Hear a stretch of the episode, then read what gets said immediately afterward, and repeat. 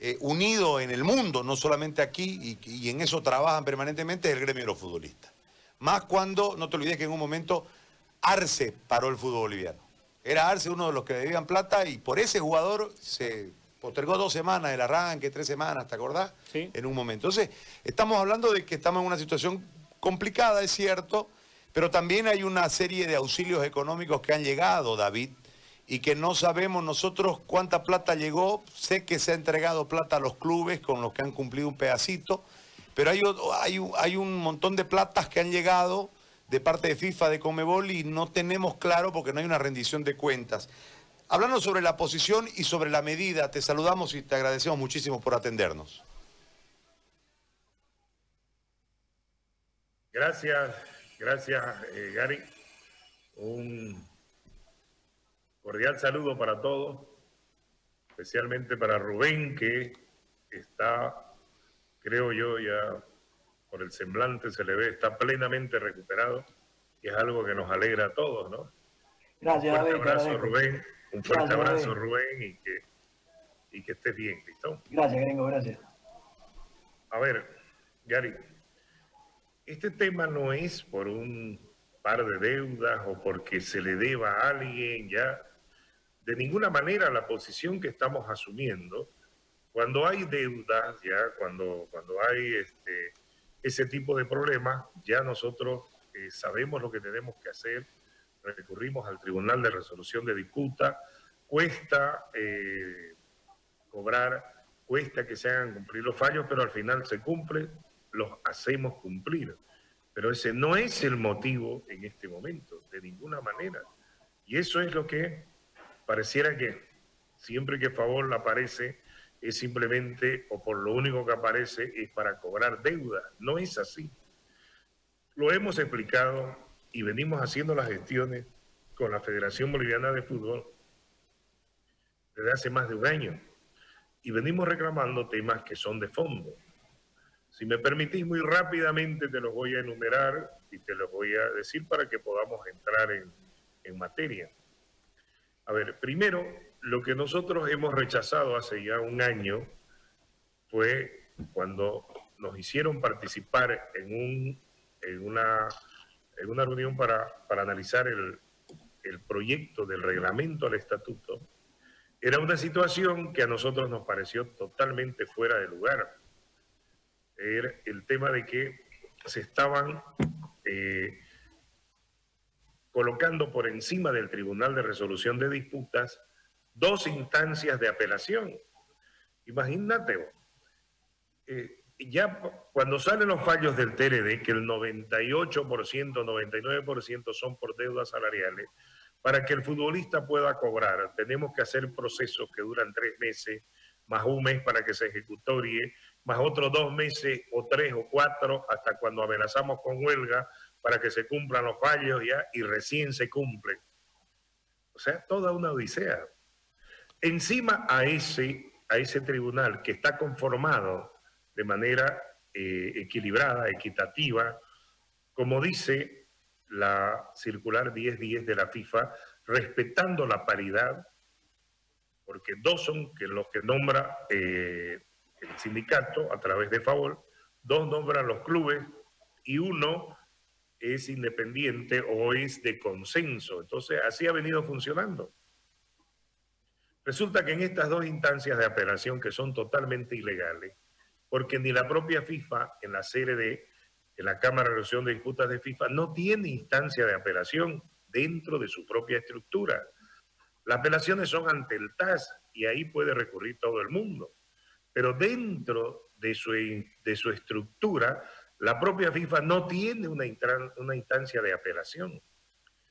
Entonces, de manera ilegal, la federación ya nos planteó esa posibilidad que nosotros la rechazamos y argumentamos de que era ilegal y que obviamente aquí viene lo, peor, de que en esas instancias de apelación ya no se respeta la paridad ni se respeta el equilibrio, se rompe con la circular 1010, entonces en esas instancias de apelación el futbolista no está representado. Nosotros no colocamos ningún, no sugerimos ningún, ningún miembro para que pueda formar parte o para que pueda equilibrar esa instancia que va a resolver eh, temas no deportivos, sino de puro derecho, que son los contratos de los futbolistas. Entonces, podemos ganar todos los procesos en primera instancia, pero cuando suban, nos los van a tumbar porque ahí no estamos representados. Entonces, ese es un tema de fondo que le hemos dicho a la federación. Una, dos, tres veces hemos denunciado a la Comebol. Le hemos dicho esto, no, señores, no pueden aprobar este reglamento. Increíble, pero de la Comebol volvió aprobado. Entonces, ¿qué hacemos? No podemos nosotros permitir como gremio, como sindicato, de que los futbolistas queden en indefensión. Eso es lo que han entendido todos los futbolistas, por eso es que aprueban nuestra posición. Ese es uno de los temas. El segundo, hace un año que nos pagaron 500 mil dólares por una pignoración que cumplió con todos los requisitos, porque si no la federación no hubiera depositado en nuestra cuenta 500 mil dólares. Quedaron 700 mil que desaparecieron y no quieren dar ninguna explicación. Entonces, de por medio pues está eh, la autoridad o está el prestigio o está nuestra institución. Nosotros hicimos todo bien, presentamos todo bien. Por esa razón es que la federación nos dio el primer pago de 500 mil dólares a nuestra cuenta institucional.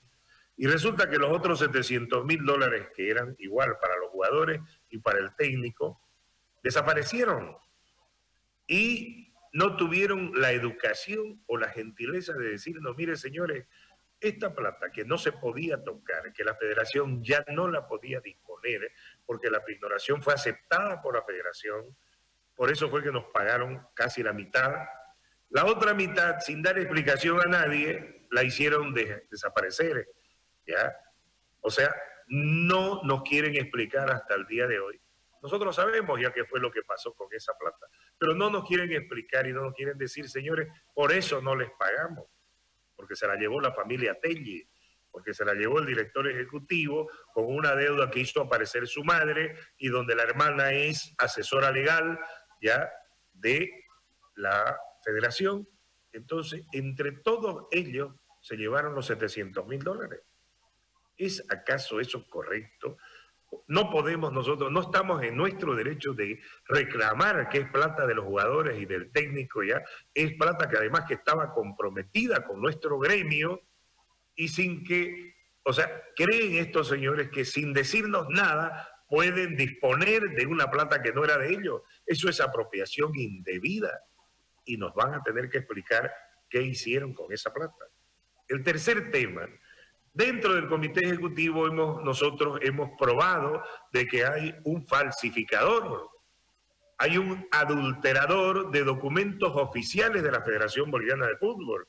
Hay un señor Cornejo, que es presidente de Aurora, que no tuvo mejor idea, este señor, de falsificar, ya, de adulterar documento oficial de la Federación Boliviana de Fútbol, como es el contrato modelo. Hemos presentado todas las pruebas a la Federación, a la Conmebol, a la FIFA, y resulta que porque es incondicional del actual presidente, tampoco, o sea, está bien. O sea, eso no solamente ha perjudicado ya a los jugadores del Club Aurora, porque obviamente él cambió la cláusula cuarta, favoreciendo a su club y en desmedro y en perjuicio de los futbolistas. Entonces, si eso pasa desapercibido o no tiene alguna sanción, cualquier presidente va a tener toda la libertad, ¿ya?, de poder adulterar un documento que es oficial y entonces se rompió la seguridad jurídica. Y no puede ser posible que el presidente de la federación tampoco no inicie ninguna acción en contra de este señor. El cuarto punto, Gary, es no son esas pequeñas deudas ya, porque ya te digo, podríamos nosotros presentar una, una demanda al tribunal y bueno, tardará, pero al final el jugador cobra. Es la incertidumbre que tiene el futbolista en este momento, de a partir del mes de junio, que no sabe qué va a suceder con su contrato. ¿Ya? ¿Se lo van a respetar?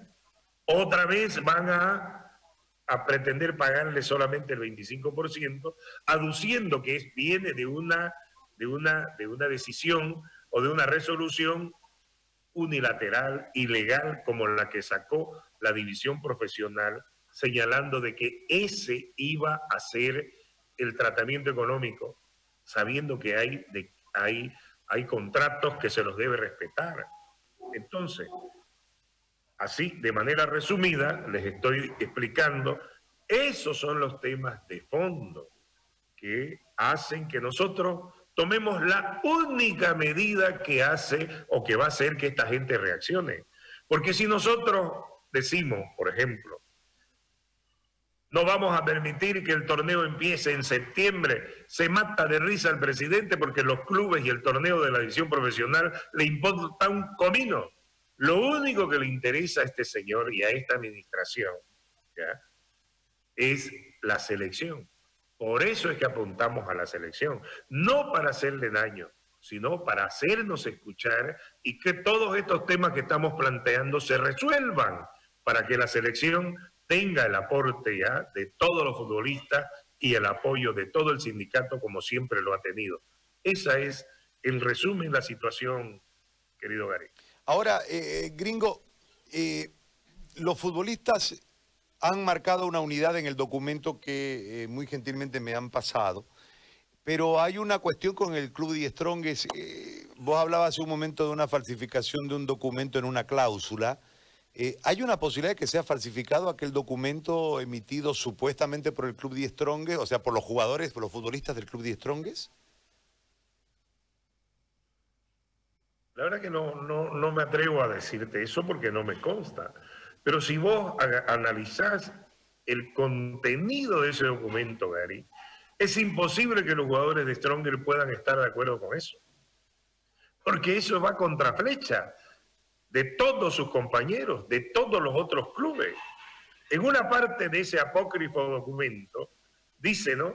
Nos sentimos molestos porque Wilterman y Bolívar ya van a tener este, la autorización para volver a entrenar.